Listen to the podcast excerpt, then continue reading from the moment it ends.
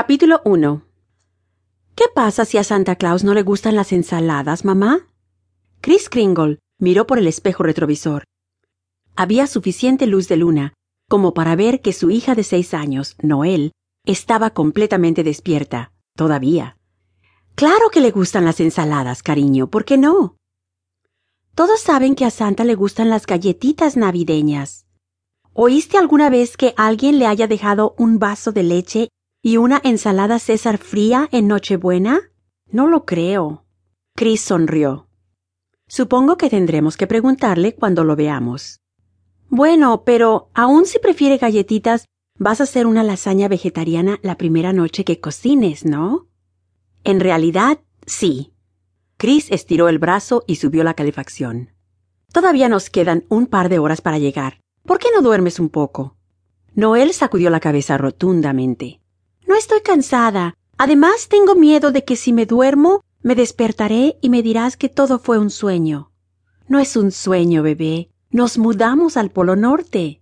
No era algo que Chris hubiera pensado decir o hacer alguna vez, pero la realidad le había dado suficientes golpes como para que regresar a casa no pareciera una mala idea. Duerme. Te prometo que te despertaré cuando lleguemos.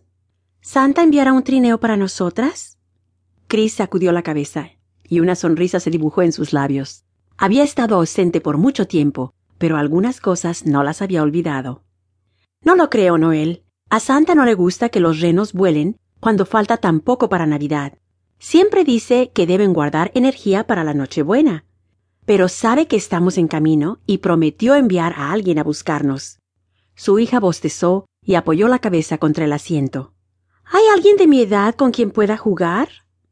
¿Bromeas? Hay cientos de duendes que querrán ser tus mejores amigos. Noel rió. Mi prima Carol tiene dos hijos, continuó Chris. Hillary tiene tu edad y Patrick es un poco más joven. ¿Y recuerdas que te conté que mi primo Nick y su esposa Holly tuvieron un niño hace poco? Ya no estaremos solas, mami. Fue una afirmación más que una pregunta, y eso le rompió el corazón a Chris. Tienes razón, no lo estaremos. Ahora cierra los ojos y cuenta hasta cien. ¿De acuerdo, cariño? Noel bostezó. Ah, cuesta creer que de verdad viviremos en el Polo Norte. Sus párpados se cerraron. Chris suspiró.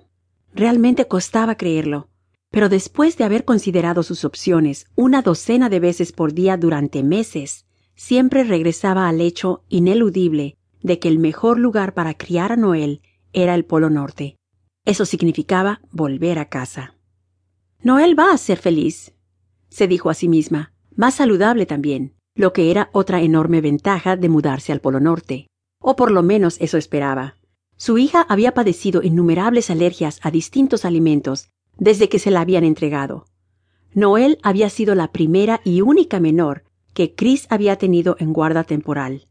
Guarda y no adopción había sido su plan, pero desde que tuvo en brazos a una Noel de dos años, Chris supo que quería adoptar a la niña.